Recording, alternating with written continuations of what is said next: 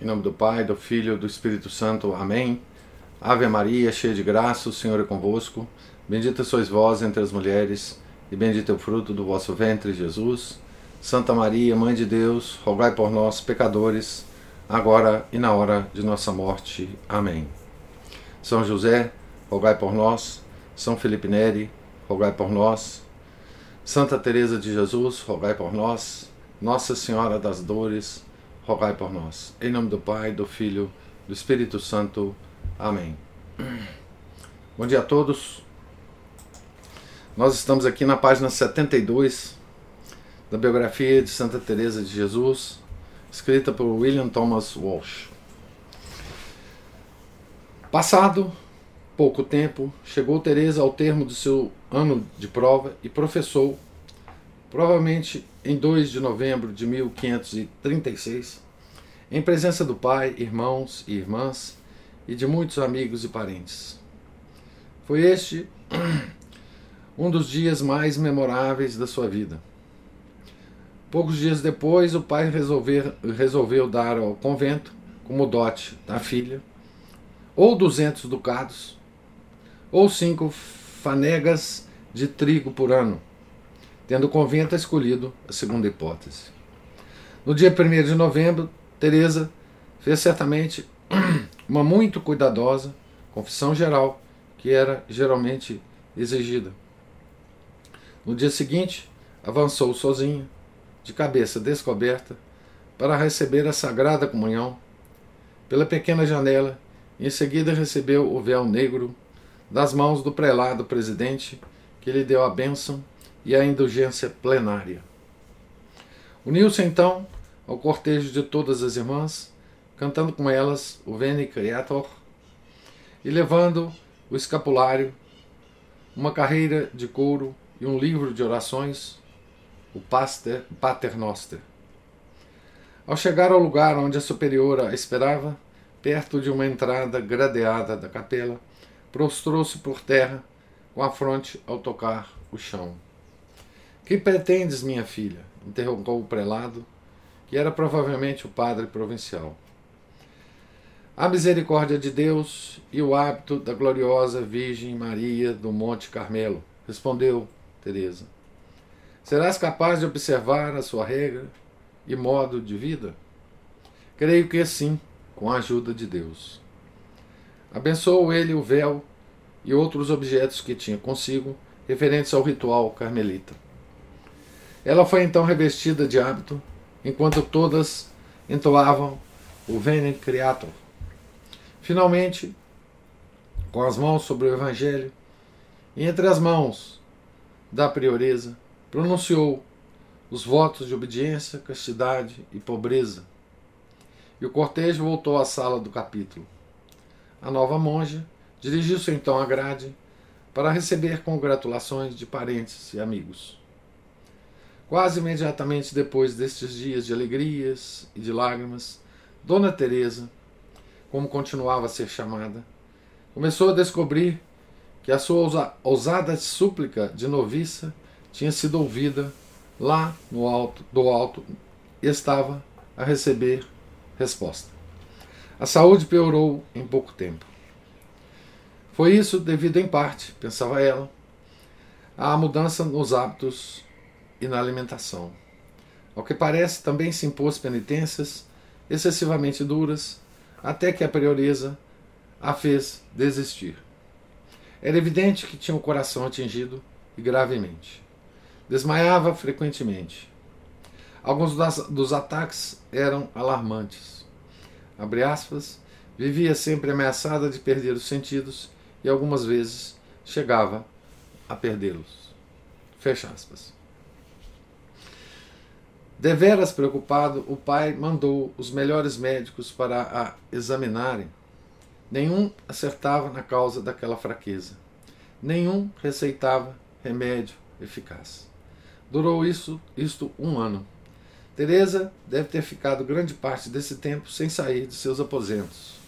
Por fim, quando havia já cerca de dois anos que estava no convento, o seu estado piorou de tal modo e pareceu tão improvável que cedesse à ciência médica que o pai propôs levá-la a Bacedas, a várias milhas de Ávila, onde havia uma mulher famosa em toda a província por ter curado doentes. Esse fato aqui é muito interessante. Anuíram as superiores de Teresa e ficou combinado que a sua amiga, a irmã Joana Soares, a acompanharia. É, Teresa foi levada a uma curandeira. Né? Quem, quem seria essa maravilhosa mulher de Becedas, capaz de curar toda espécie de doenças? Nem o seu nome ficou. Só nos dizem que tinha muita fama e que algumas pessoas que afirmaram conhecer-lhes os feitos garantiram confiadamente que Dona Teresa seria curada. Ela não acreditava. Foi com relutância que saiu para a casa de seu pai com a irmã Joana, já avançado o outono de 1537, para se preparar para a viagem. Becedas fica a umas 15 léguas a oeste de Ávila, quase no limite da província de Salamanca. A estrada para lá passa por Ortigosa e Castelhanos de la Canada, e assim Teresa pôde parar ao fim do primeiro dia de viagem para visitar o tio Dom Pedro. Como ele lhe havia de ter parecido diferente. No fim de contas, era a ele que devia ser agora freira. Teria ela deixado o mundo se os livros do tio não a tivessem convencido da futilidade daquele? Nesta ocasião, ele deu-lhe a conhecer um livrinho que iria operar outra grande e revolucionária transformação na vida dela. Era o terceiro abecedário de, de Frei Francisco de Ozuna, franciscano, publicado em Toledo em 1527. Um desses tratados que as pessoas do mundo olham, os, encolhendo os ombros com indiferença ou desdém, e os místicos apertam contra o peito, cheios de gratidão. Era o terceiro volume de uma obra destinada, como o título indica, a expor o ABC da oração. Não da oração vocal, mera recitação de palavras, quer em fórmula estabelecida, quer improvisada, mas da mais alta oração que transcende as palavras. Essa elevação do espírito para a compreensão e a comunicação com Deus que os contemplativos têm experimentado. Embora muitos santos tenham conhecido os vários graus da oração mental, nenhuma tentativa, tinha sido feita para analisá-los e classificá-los antes de Osuna ter escrito esse livro. Para algumas almas era talvez perigoso, mas para, as, para outras era muito útil. O certo é que Teresa teve uma grande alegria quando, ao partir de Ortigosa, o tio lhe deu o terceiro volume da preciosa obra. Era exatamente aquilo por que ela suspirava sem o saber. Na história da sua alma, tinha chegado à necessidade de qualquer coisa que não era fácil de encontrar nos limites, tão cheios de gente flutuante da encarnação.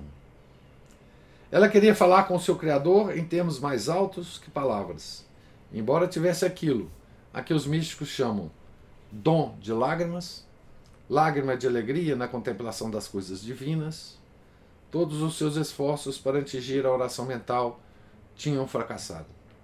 Humildemente, ela atribuía isso aos seus pecados.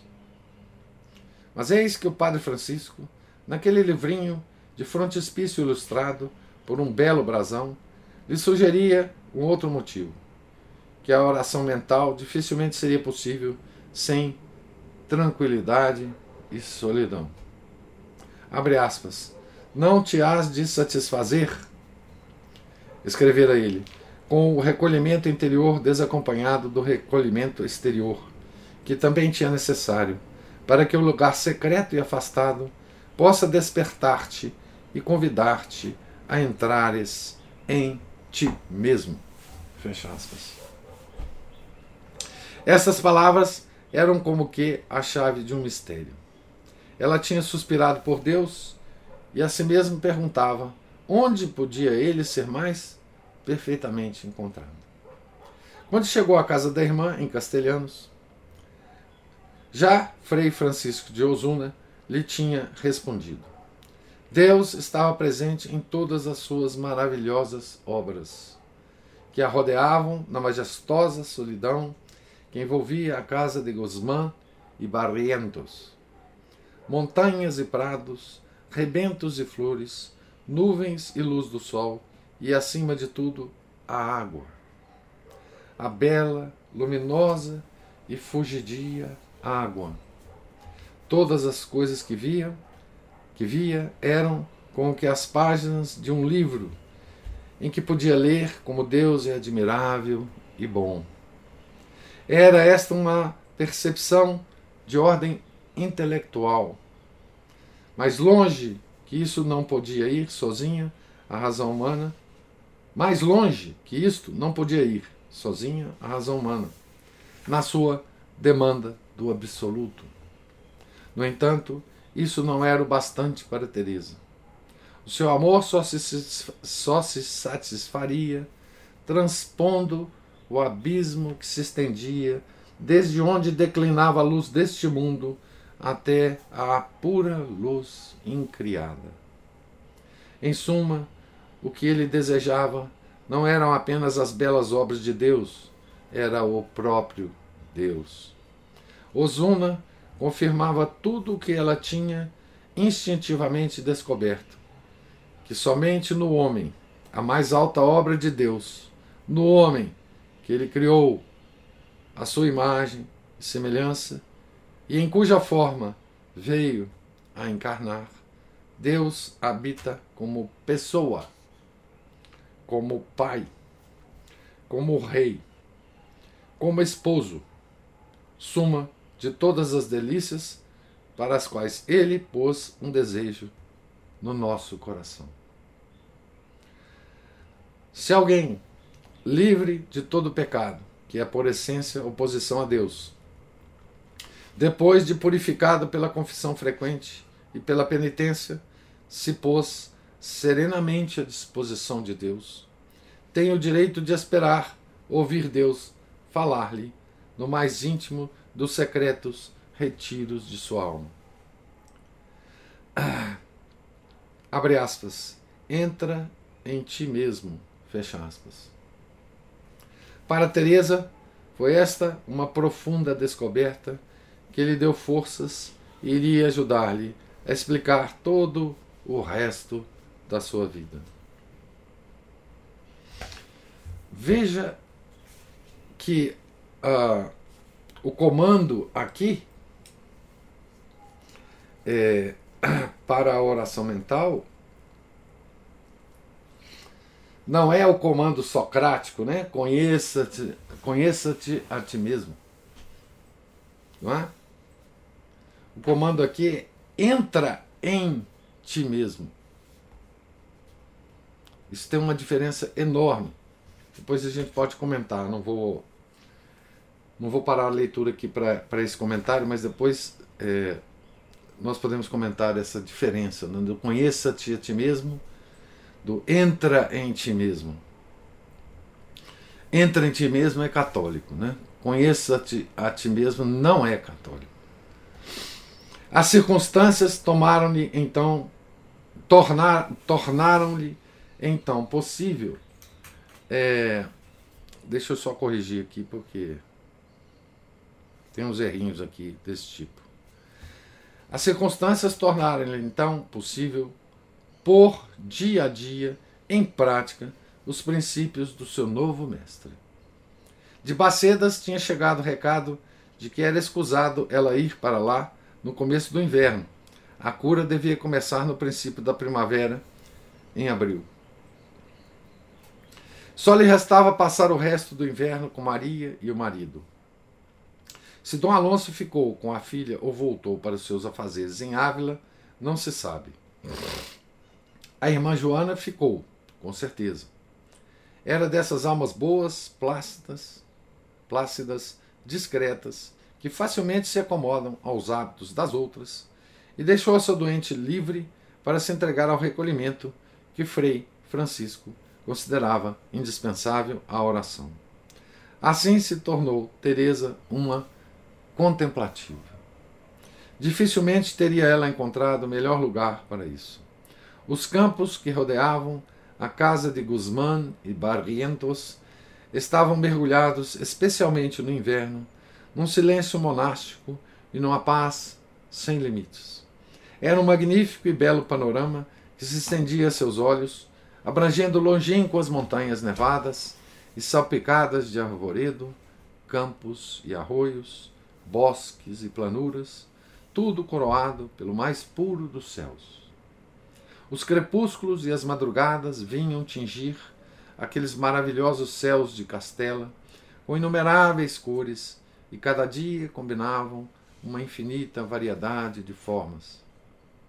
Não admira que Mir se extasiasse com as, abre aspas, serenas noites divinamente inebriantes das montanhas de Ávila e Salamanca, essas incomparáveis noites em que a prateada luz da lua ilumina o firmamento e desce, vaga, indecisa, sobre as vastas florestas e se espalha pelos campos, em que nada mais se ouve senão o som do ar que sem cessar se agita nas copas dos pinheiros.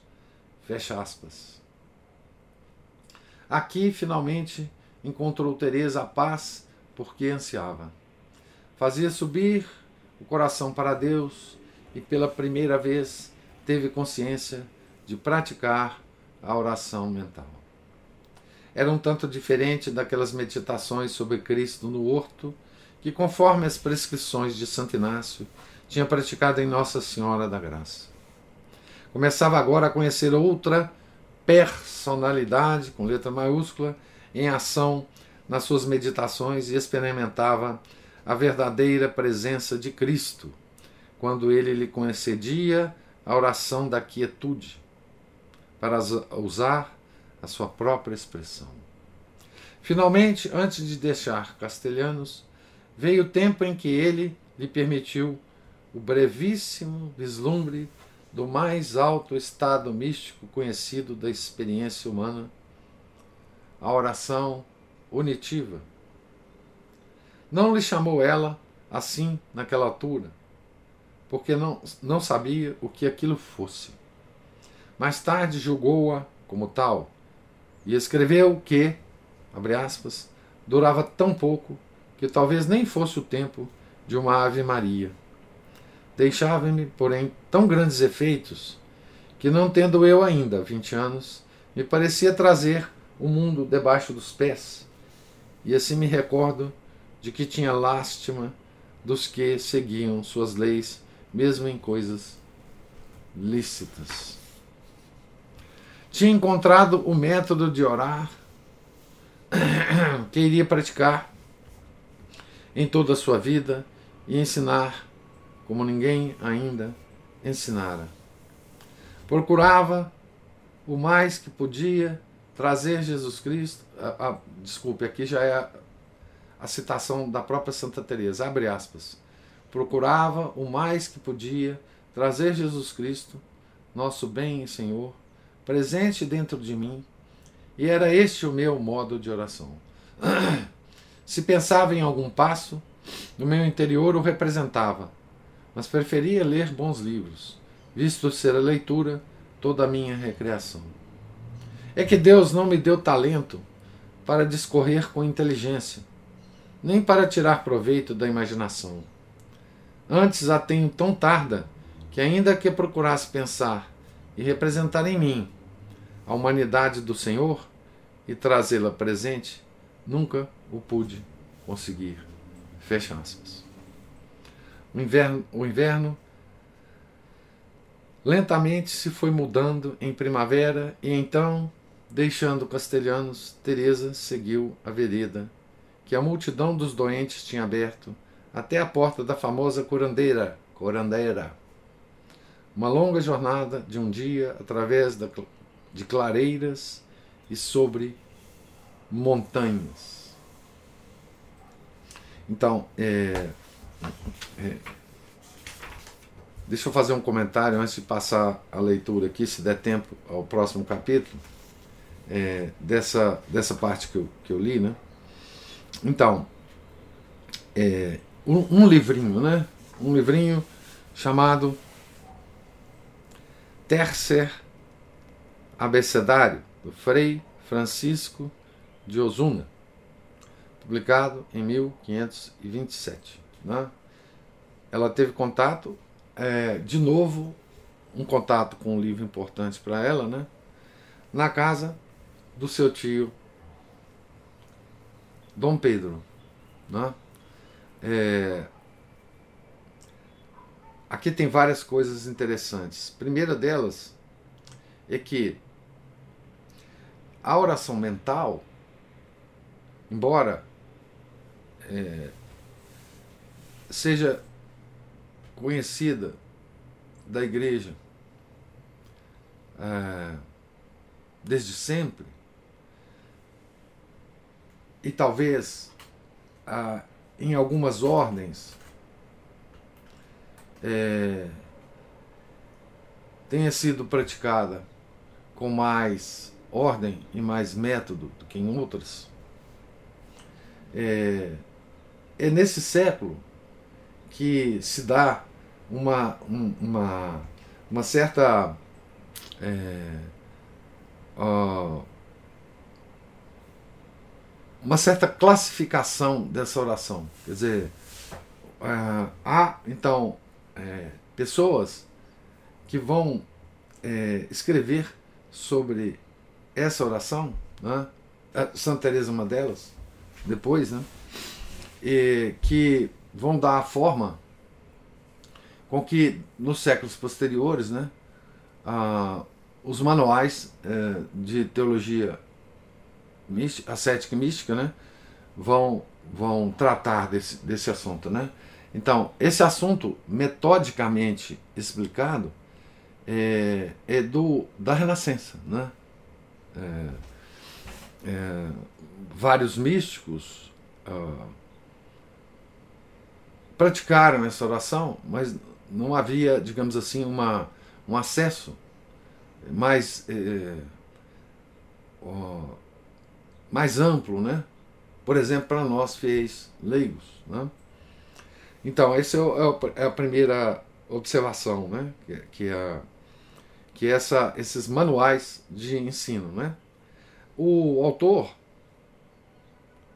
coloca esse manual do Frei Francisco como, digamos assim, um, o primeiro. Né? Eu não sei, de fato, afirmar se esse é o primeiro, se, se há uma, uma descrição completa e, e, e clara sobre essa oração anteriormente a isso. Né? Depois também veio é, é, Santo Inácio e, e, a própria Santa Teresa, São, é, São João é, da Cruz, enfim. Depois muita coisa é, veio à, à tona, né? Depois dessa dessa dessa fase né, da, da Renascença.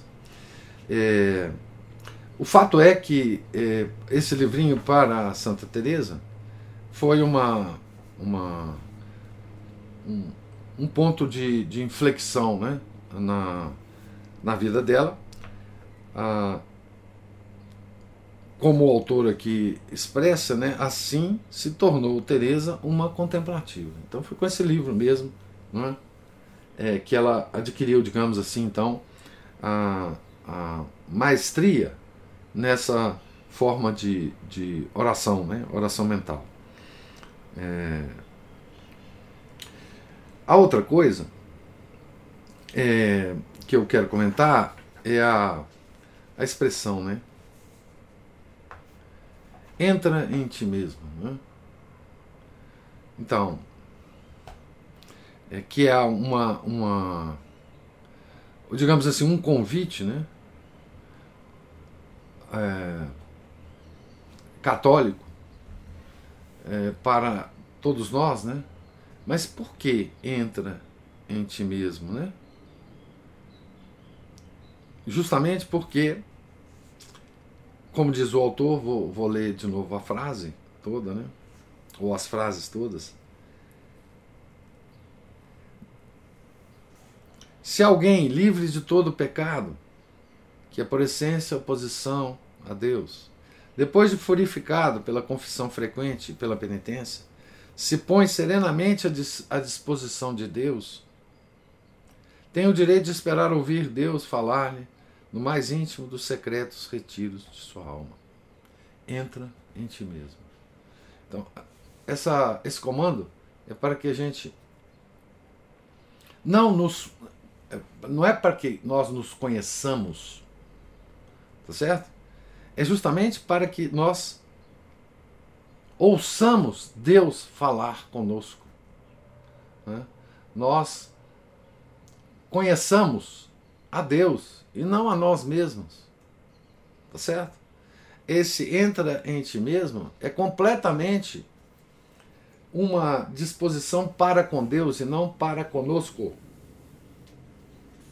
O conheça-te a ti mesmo é uma posição absolutamente antropológica. Quer dizer, nós estamos no centro do, do processo, né? A ti mesmo. Né?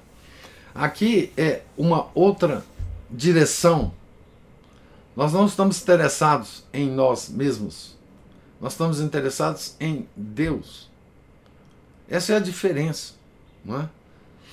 É, nós queremos conhecer o que Deus quer de nós, o que Ele é, na medida em que Ele possa nos revelar e que nós possamos é, absorver isso com a nossa pouca inteligência e vontade. Né?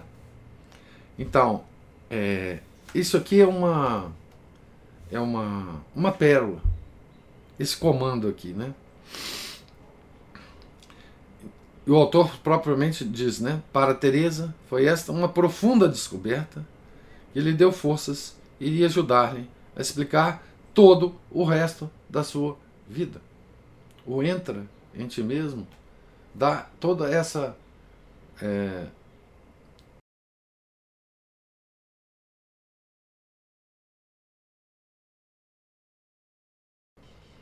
é, explicações para todo o resto da nossa vida. Né? E, é, e é por isso que, que o entra em ti mesmo é católico e o conheça a ti mesmo não é. Porque, inclusive, o entra em ti mesmo servirá para nós nos conhecermos na medida em que Deus nos conhece muito melhor do que a nós mesmos e ele certamente passará ah, esse conhecimento a nós. Mas é um conhecimento doloroso. Não é um conhecimento libertador. Não é? É um conhecimento doloroso de nós mesmos, dos nossos pecados, das nossas misérias. É, é, da nossa insignificância, né? Tá certo? E eu vou eu vou é, parar por aqui porque nós vamos eh, passar por um capítulo que narra a, o encontro de Santa Teresa com a curandeira é, lá para que, que, que, curava qualquer pessoa, né? E uma charlatã, né? É, uma, uma a gente, que a gente tem hoje a gente é rodeado desses charlatães, né? Mas enfim, é, eu vou parar por aqui para ouvir uh, os comentários de vocês sobre essa leitura de hoje que a gente fez, se os comentários existirem.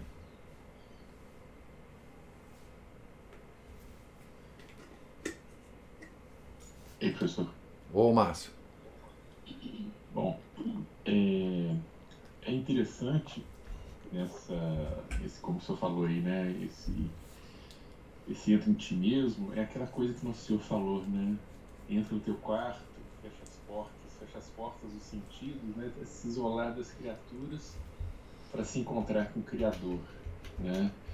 É, e as relações de Deus com seus filhos, ela, ela, como aquilo que São Paulo fala numa das cartas, acho que ele fala também na carta dos Efésios, aos Efésios, aquela questão de daqueles mistérios de, de, de inclusive sobre o matrimônio, né, do, matrimônio humano e um matrimônio espiritual, que é certa uhum. semelhança né, entre o matrimônio com a igreja, mesma coisa, né? E tem aqueles, aquelas partes dos cânticos, os cânticos são bem misteriosas, né? Do, Vem, minha amada, se encontrar comigo, uhum. aquelas coisinhas assim. E ali é o momento dele, da, da esposa de Cristo, se encontrar com o seu amado ali, né?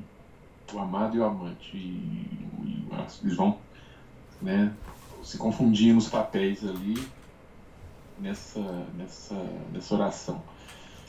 Então, essencialmente me fez lembrar essa parte aí.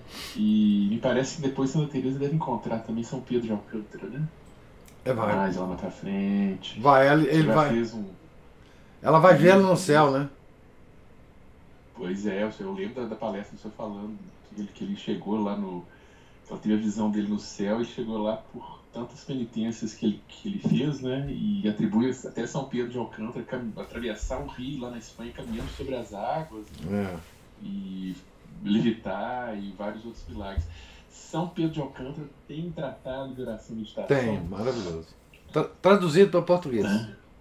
Isso, da, tem até da, da voz, eu tem até um, um, resumão dele aí, é um daqueles classificáveis, né? É. Depois eu vou passar para o senhor a versão impressa, se eu gostar, eu, eu, eu passo eu passo um, um classificado. Opa.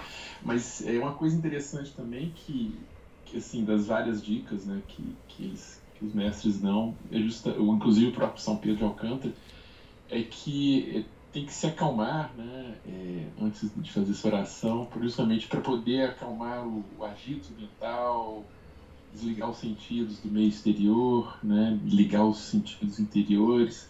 E chamava isso de afiar, afinar a, vi, a viola, né? Que ele chegava a falar que, que ele mesmo tinha dificuldade de fazer isso e que às vezes ele, ele custava, ele custava assim, de uma hora, uma hora e meia para ele fazer isso. Né? E as pessoas acham que basta fechar os olhos e começar a pensar que eles vão fazer uma oração mental de, de boa qualidade. É, basta sair das redes sociais, desligar o celular e ir para o quarto, né? Ir para o quarto, fechar os olhos, pronto. Virou contemplativo. Não, não virou. Né? Ah. É, e aquele passo da, da, de onde a razão chega até um ponto sozinha, mas dali para frente tem que pegar na mãozinha da, da de, de, uma contemplação, né? Conduzida pelo próprio Deus, é igual aquele voo do pássaro. Bate as asas, bate as asas, ele sobe, mas ele nunca consegue chegar assim, uma altura além daquela se ele não pegar uma corrente de ar que leve o bicho ah, para cima, né? Ah. Aqueles pássaros que voam muito alto, né? Os, os, os urubus, os condores, as águias, eles costumam planar. E essa planar né, chega ao ponto da, da contemplação. Mas tem que ter um esforço para chegar lá, né? Ah. E esse, esse tio dela foi fantástico, né? Esse Dom Pedro. Dom Pedro. Olha aí, Deus usando as, as, as causas segundas. segundas é. Exatamente, professor. Bom, professor, era só isso. Eu fiquei, eu fico assim, encantado. E encantado também com o texto, né? É, muito e, bonito. Como se fosse escrito em ótimo português no original também. É. Ficou muito legal. E, e, e, o escritor é poético, é maravilhoso. É. É uma é. ótima escolha. A gente agradece muito por isso. Uai. É, não, é, é interessante porque essa essa escolha dele né, de, de ligar né, o, o estado de espírito do, de Santa Teresa né, à geografia da onde ela estava, a paisagem da onde ela estava, né? É, é, muito agradável ler assim, né, esse, um livro desse, né? Que ele, ele vai uh, mudando, né, o, o a, a parte interna para externa, e as relações pessoais e tal. É, é realmente muito interessante.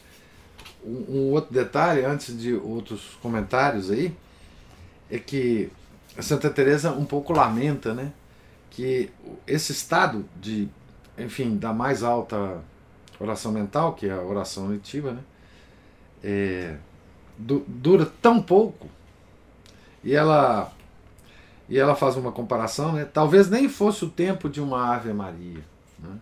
mas que muda toda a vida né? dela, é, que é uma característica dessa, dessa oração elevadíssima. Né?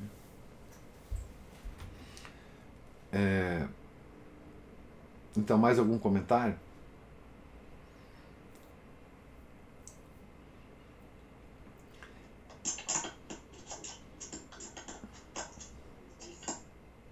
Essa, esse... Ah, desculpe. Fala, Cristina, por favor. Não? Pode falar. Não, pode complementar. Você já estava indo nessa. Pode ir, Márcio.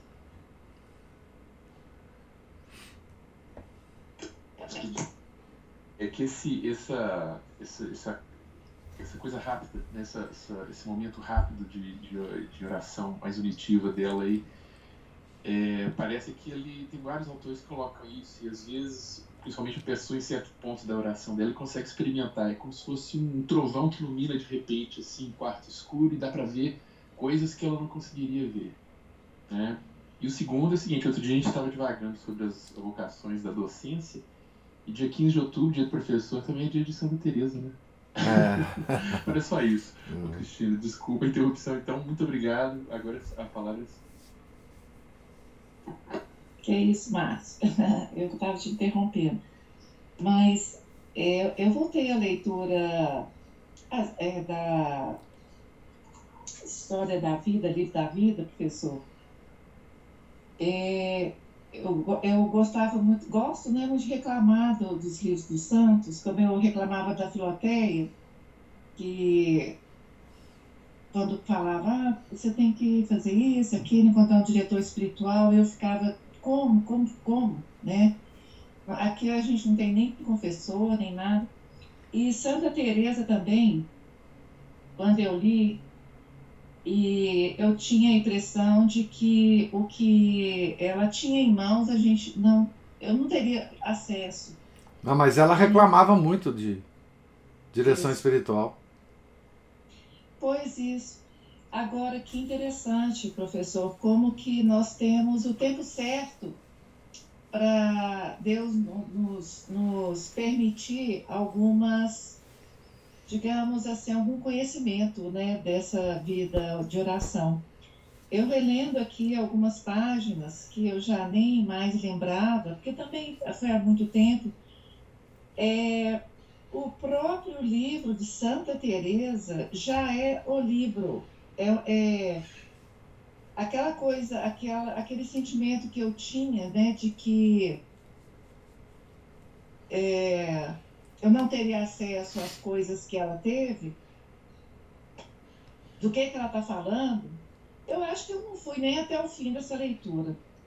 Mas é, o livro é muito bom. É, é, é assim, cada pessoa vai ter sua, sua, sua, terá suas pequenas revelações é, na medida em que for lendo, né? Essa, essa vida mística de Santa Teresa. Agora, eu queria chamar a atenção para outras palavras, né, que ela usa, assim como o senhor chamou a atenção para essa de conhece-te a ti mesmo, que tem a, o conhecimento que é católico e o que é socrático. E olha que Platão e Sócrates hoje em dia são valorizados acima e além até das coisas católicas e muitas vezes até de Nosso Senhor. É ah. impressionante. É, ué, é, ué. O que essa juventude aí tá, tá, tá assim, um amor platônico por, pela filosofia grega, que é uma coisa assim. E nem conhece também, né, professor? Não, é todo. É, é, tem um livro escrito por aquela senhora que você fala que grita muito. Chama. Ah. Como é que chama?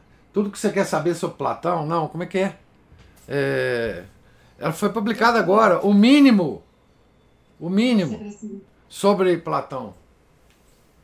Ela tem um livro assim. Ah, pois é, aquela gritaria ali, não sei não. É, não... Tá aí tem um dó. É, é, Mas, pois é. No livro de Santa Teresa, a gente encontra outras expressões assim amiga, é, amizade de Deus, é, Cristo dentro de mim, presença de Deus.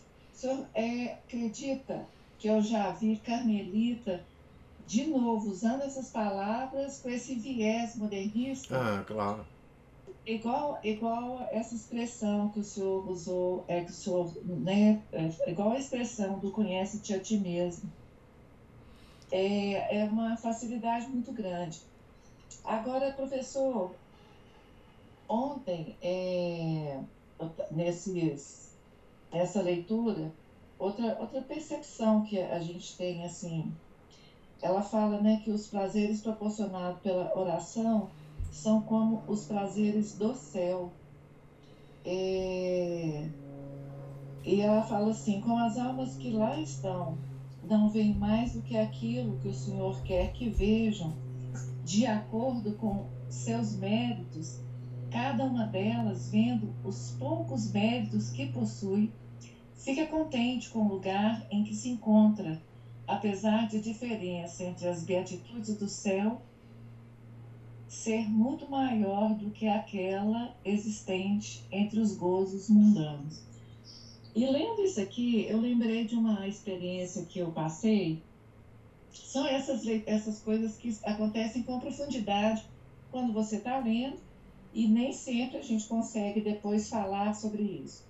Mas exatamente quando eu estava lendo, isso aqui é no capítulo 10, eu lembrei de uma vez que eu tive uma, uma, uma crise de apendicite muito grave, né? Já estava assim, supurando, aquela coisa. E eu fui levada emergência na, na, na para cirurgia. E eu estava tava tudo doendo demais, é uma dor insuportável. E quando a anestesia começou a fazer efeito, entre, né, no início da cirurgia, entre aquela, assim, um milésimo de segundo que você não, não, não dorme, que imediatamente depois eles colocam um gás que você vai dormir, mas no momento que a anestesia começou a fazer efeito e o meu corpo parou de doer, é, foi uma sensação única que eu tive na vida, assim, de ter a impressão de que a morte, pelo menos como um, como um princípio sensitivo do que poderia ser, começava daquela maneira, porque quando o seu corpo entorpece totalmente, você não sente mais sobre nenhum aspecto totalmente impossível de você é, dar algum tipo de comando. É, pelo menos o que eu senti foi uma, uma calma muito grande, talvez pela contraposição da dor muito grande que eu estava sentindo. E num relance eu pensei, eu senti aquele, né, aquela, aquele, só a cabeça funcionando, e eu pensei, a morte pode ser dessa forma. Pelo menos como um começo, né? Porque depois eu resto. O que nós fizemos, vai lá. É. E lendo aqui Santa Teresa, exatamente nesse, nessa, nessa parte, é, quando ela diz que é, porque tem uma parte que antecede, você chega à conclusão depois de ler uma página inteira, né? Então, mas não vou ler aqui. Quando ela fala que, como as almas que lá estão não veem mais do que aquilo que o Senhor quer que vejam, é, esse estado de contemplação, ele é um estado é, que, é, e, e olha que a gente vê isso o tempo inteiro, Santa Teresa não existem palavras para descrever esse, esses estados contemplativos, é tudo muito difícil, mas ela é realmente muito é, didática, mas ela vai dando as palavras, os comandos, né? Então, quando a gente chega nessa parte, a, a clareza assim, que a gente tem é que esse estado contemplativo ele é, é bem longe, é assim, ele, é, ele, é, ele é um estado de concentração, mas não uma concentração nossa. É, Deus é, é, entorpece tudo, desde a imaginação, a memória, o Isso. raciocínio, Isso. não é? A inteligência. É, é, ele, ele te dá uma outra, outra, outro conhecimento. Você, você não é como esse corpo que eu estou falando, que desliga de tudo, né? Porque recebeu uma anestesia. Assim fica a alma. Foi essa impressão que eu tive aqui. Que você passa a uma outra, uma outro, um outro prisma, outra clave, outro degrau de conhecimento. E aí o que me ocorreu aqui, professor, é que toda essa história que a gente tem na vida de estudo, conhecer é, a vida racional, né? isso é outra coisa na nossa vida. É, claro que ninguém vai, não é todo mundo que, não é todo mundo não, são poucas as pessoas que chegam nesse ponto, né, que chegou Santa Teresa. É. Eu diria mesmo, por exemplo, que Santa Teresinha, é, ela nunca teve, ela pelo menos eu não estou lembrada aqui dela falar das, desse hum. tipo de, de ascese, né? Não, nunca Santa teve. Teresinha era uma santa prática, é. objetivo, né? Ela era uma santa da vontade prática, não é? Da determinação. Santa Teresa não. Essa mística já estava nela desde criança. É. Não é? Foi escolhida assim, e, né? Escolhida assim, é. não é? Então, é, a contemplação que eu estou fazendo, professor, é já que nós estamos falando, né, já que o senhor falou que é sobre o conhece a ti mesmo, eu já ando há muito tempo achando que Sócrates e Platão estão virando deuses. Tá. Né? para essa geração. É. E a gente escuta muito é, é que você tem que estudar muito e conhecer muito e não sei o quê. É, olha, para a vida religiosa, é, mesmo que ninguém seja Santa Teresa com essas qualidades todas que ela tem, com esses dons, né, não é qualidades, esses dons que ela recebeu de Deus.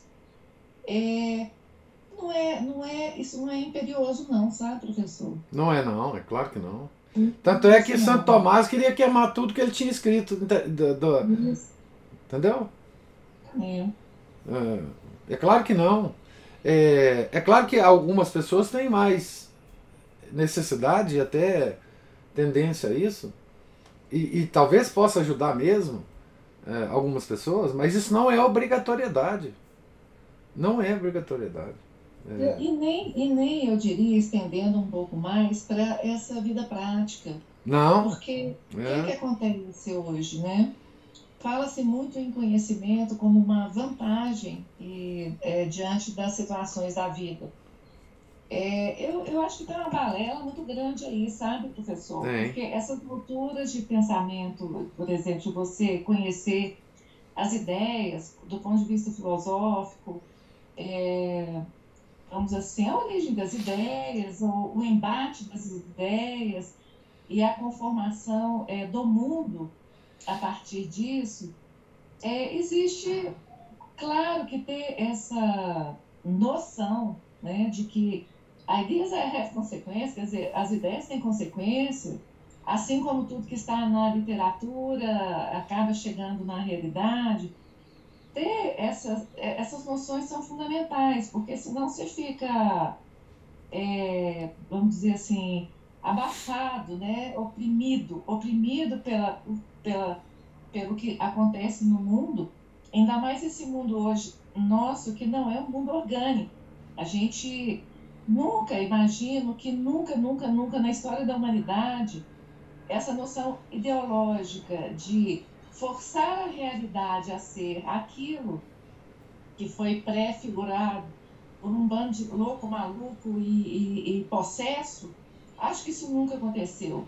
Né? Uhum. Todo o desenvolvimento humano ele foi orgânico dentro de circunstâncias e contingências conforme Deus foi colocando as coisas. Essa revolta maldita é, é assim, ela, ela foi implantada mesmo conforme né, a gente já leu aí, Revolução Francesa e tal. Então, assim, é, ter essa noção, isso é muito importante, e conhecer as ideias filosóficas sobre um prisma, digamos, não de domínio, que você possa discorrer sobre ela, mas, olha, assim, isso existe. Agora, é, isso não lhe dá vantagem na vida prática, porque a, a, vida prática ela necessita de mais um conjunto de coisas é, que vão de novo, né? A graça de Deus, a vontade de Deus, as nossas capacidades e, e o domínio do conhecimento que pode te dar alguma vantagem na vida, é, vantagem de sobrevivência, claro, não é vantagem de você ser melhor que o outro, não, é, é você conseguir lutar pelas coisas que você é aquela que é bem objetiva na sua área de atuação, né? né que a gente podia estar falando aqui de vocação e tudo mais. Agora, resto é, é uma discussãozinha intelectual inútil. Por quê? Não é, é, é utilíssima para eles venderem curso para nós. É. Esse, pessoa, essa coisa. Eles gostam de vender curso para nós. É coaching. Conhecer a Deus não é nada disso que. Assim, são caminhos. O intelectual, a parte intelectual é um caminho. Mas o próprio professor, independente do caminho de conhecimento intelectual que a gente faça nessa vida, deixa, pode ser o mais alto, pode ser a mais alta teologia que tiver. O que Deus tem preparado para nós depois não guarda conexão com Não isso. guarda. E além disso, todos esses estudos, Cristina, que você falou aí, eles têm que ser feitos do ponto de vista católico, não de outro ponto de vista. É e ele não está sendo feito assim. Não, não, não. Do não, ponto... porque é, é, é, é, outro dia eu usei essa alegoria aí, essa, essa ideia, imagem, né? Que no ocorreu, eu, tava, eu e Renato conversando sobre. Era até o professor, o senhor não gosta muito de elogio, não, a gente gosta de irritar o senhor na sexta-feira, né? É, hoje é dia Nossa Senhora das Dores. É, hoje é dia, o senhor vai sofrer um pouquinho, mas é. a gente estava falando como o senhor é, desde sempre como o nosso, né, é, é, é, nosso professor, o senhor se mantém dentro de um princípio católico. Né? É, é uma, uma roupa que o senhor não desveste ela para falar de ciência, muito pelo contrário. Essa, e a gente tem essa necessidade profunda de desmistificação das coisas de hoje, né? E a imagem que nos ocorreu aqui foi assim: é quem fala do púlpito e quem fala da cátedra. É. A cátedra é, é aquele local da pessoa que fala dentro do mundo, né? Fala para o mundo. E a qualquer momento ela vai descer, ela, ela, ela, ela, a qualquer momento ela vai citar Sócrates e Platão, como se Sócrates, por exemplo, é, comparando com Jesus Cristo, ele é incapaz de fazer a proporção na fala. Não tem importância fazer isso, né?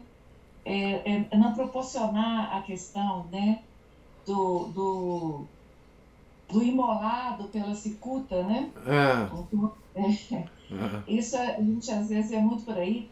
É, eu não estou falando que há problema com a comparação eu estou falando da modulação de quem fala, modulação da fala de quem fala. É. Que você, qual é, de que lugar que ele está falando isso? Daquele lugar que a plateia é, não precisará de fazer nenhum esforço para entrar no sacrifício do nosso Senhor Jesus Cristo, porque já está dado a, a, razão ali, e você pode continuar falando até, é, é, é assim, até a, a própria religião ser colocada em segundo plano, né? Então, manter esse lugar, assim, né? Falar do púlpito como um católico e até desse extremo, né? Até o que eu não sei não pode não ser católico. Então, se eu não sei e as perspectivas que eu tenho para saber de alguma forma estão assim é, desagregadas do que é católico, aquilo não é mais um caminho a ser trilhado. É, simplesmente. É simples, assim. É e eu vou morrer com essa dúvida, e eu vou morrer, é. talvez errando. É. E, e sabe outro aspecto, professor, que eu falo que nós queremos sempre muitas certezas para não errar. Acontece que eu acho que nosso Senhor quer que a gente erre mesmo, que a gente peque, para que a gente se santifique. Então, isso é a nossa vida aqui. É, exige uma questão moral e eu não sei o que fazer. Pois pense, pense, pense, toma a decisão e corra o risco de pecar com a fé na misericórdia do nosso Senhor. Tá? E com a possibilidade depois de confessar. Tem a confissão, né? É. É, não. é isso. Ótimo. Não, é, eu queria comentar apenas o seguinte. É, esse pessoal é, moderno, eles esquecem muitas coisas sobre Platão e Sócrates, né? Eu falei aqui, não sei se foi ontem, né? Esse pessoal era o pessoal pagão mesmo, que ia lá nos oráculos, consultar os oráculos. É, Platão acreditava em, em reencarnação, enfim. é, era um grande homem, era um homem extraordinário, é, de um grande, é, de uma grande inteligência, uma grande, é, é sim, tudo isso. É, foi importante a filosofia dele para, sobretudo para o cristianismo, sim, mas é, depois, da, depois da vinda de nosso Senhor Jesus Cristo, isso tudo ficou diminuto, muito pequeno, né? É, com a nossa redenção. Então, assim, esse pessoal é, enfim, é, eu concordo com tudo que você falou aí é, da, da, da questão da, da hipervalorização dessa, desse, desse conhecimento em detrimento dos outros conhecimentos. Né? É, nós, temos que, nós temos que aprender tudo isso da perspectiva católica. Como é que a gente aprende tudo isso da perspectiva católica? A gente aprende isso é, quando a gente aceita a ajuda dos, dos, dos nossos santos e dos grandes padres da patrística. Os padres da patrística já resolveram esses problemas para nós. Tá certo? É, o, o, o Santo Agostinho, é, todos os padres da patrística comentaram muito sobre esse pessoal aí. Sobre esse pessoalzinho é, é, pagão, a importância que eles têm. É, Santo Tomás de Aquino já é, nos contou tudo sobre é, Aristóteles. Né? Por exemplo, eu acho que um método de estudar Aristóteles é através de São Tomás de Aquino. Então, como é que se lê a metafísica de Aristóteles? Através de São Tomás de Aquino, os comentários dele que se faz a metafísica. Ele fez comentário em todos os livros de Aristóteles. Então, por que não estudar filosofia de Aristóteles a partir de São Tomás de Aquino? Deixar que São Tomás de Aquino seja o nosso professor. Quem tiver interesse, né? Então, é, os comentários de São Tomás de Aquino são extraordinários na, na, na metafísica, por exemplo. Então, aceite a mão de São Tomás de Aquino, sente no banquinho e vai aprender Aristóteles com ele. E não com esses loucaços aí modernos, né? É, então, você não vai ver um curso sobre Aristóteles é, é, pelas mãos de São Tomás de Aquino. Né? Claro que não. É, então, nós, tem, nós temos uma santa madre igreja. Ela que nos tem que, que orientar. Né? Enfim. Agora, uma outra coisa que você comentou, é muito interessante, que Santa Teresa fala é das, dos graus de, de bem-aventurança né, no céu. É, quer dizer, que algumas pessoas vão ver na sua contemplação mais de Deus do que outras. Né? E, e São Tomás, Santo Tomás ele comenta sobre isso, né? que é, existe uma hierarquia de bem-aventurados no céu, né? É, os que estão mais lá na frente, que eu chamo da turma do gargarejo, que é os que vêm mais, né? Certo? Então, é, nós podemos imaginar aqui da Terra que, que certamente São Domingos, Santa Catarina de Sena, Santo Tomás de Aquino, Santo Agostinho, estão lá na frente. Em relação a qualquer outro pecador que, depois de ter passado pelo purgatório, entra no céu. Né? É, nós podemos imaginar, é, isso é muito tranquilo para a gente. Mas Santo Tomás, Santo Tomás, ele fala mais, ele fala que as almas que estão atrás, nessa fila, elas ficam muito felizes de ter alguém na frente delas. Isso não causa nenhum tipo de ressentimento dessas almas. Né? É o que parece que Santa Teresa também é, fala, né? Enfim, é, é, essa essa hierarquia dos bem-aventurados, né? Quem somos nós para pensar sobre isso, né? Tão longe da gente, mas é, é uma beleza, né? Essa essa reflexão, né? É, mas de novo, né?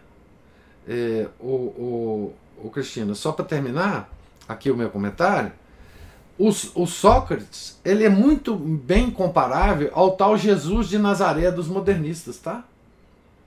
É, se você quer comparar Sócrates com Jesus de Nazaré, eles são comparáveis, porque Jesus de Nazaré é aquele homem fantástico que viveu lá na Palestina há dois mil anos atrás, um grande psicólogo, um grande, um grande é, retórico que é, de fato era tinha um carisma muito grande com as multidões. Milagres ele não fez, mas assim é, existe uma tradição oral a respeito desse Jesus de Nazaré que exagera em milagres, em crucificação, em essas coisas que não existiram. Esse Jesus de Nazaré, dos modernistas, da igreja moderna, ele é completamente comparável ao Sócrates, que foi um grande homem, é, que, que não quis fugir quando ele foi condenado à morte, ele podia ter fugido, mas por princípio ele ficou, tomou cicuta, morreu, deixou um grande legado. É, é, enfim, esses dois, um, uma figura fictícia, o tal de Jesus de Nazaré, e essa figura Sócrates, concreta, eles podem ser comparáveis. E eles são. Esses católicos meia-boca por aí, eles comparam os dois por causa que o, o, o Jesus de Nazaré está na cabeça deles. Por isso que eles são comparáveis. Eu entendo direitinho esse pessoal. Né? Entendo direitinho. Esses católicos de boteco é, quando eles comparam essas duas figuras. Né?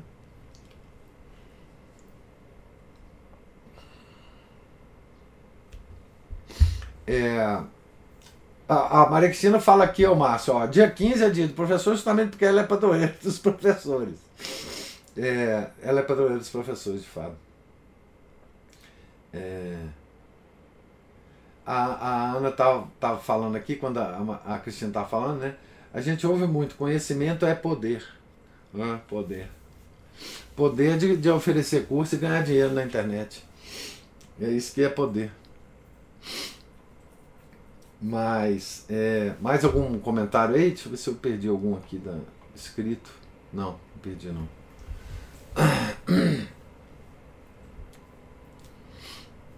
Então, é, não havendo comentários, Deus lhes pague a presença, a paciência, os comentários, observações. É... Nós estamos aqui uh, para começar, na segunda-feira começaremos, o capítulo A Médica Charlatã e o Padre Enfeitiçado de Becedas. É... Se Deus quiser, não é? Tenham todos um um santo dia, uma santa festa de Nossa Senhora das Dores, um santo final de semana. Em nome do Pai, do Filho, do Espírito Santo. Amém. Ave Maria, cheia de graça, o Senhor é convosco. Bendita sois vós entre as mulheres, e bendito é o fruto do vosso ventre, Jesus. Santa Maria, Mãe de Deus, rogai por nós, pecadores, agora e na hora de nossa morte. Amém. São José, rogai por nós são Felipe Neri, rogai por nós. Santa Teresa de Jesus, rogai por nós. Nossa Senhora das Dores, rogai por nós. Em nome do Pai, do Filho, do Espírito Santo. Amém.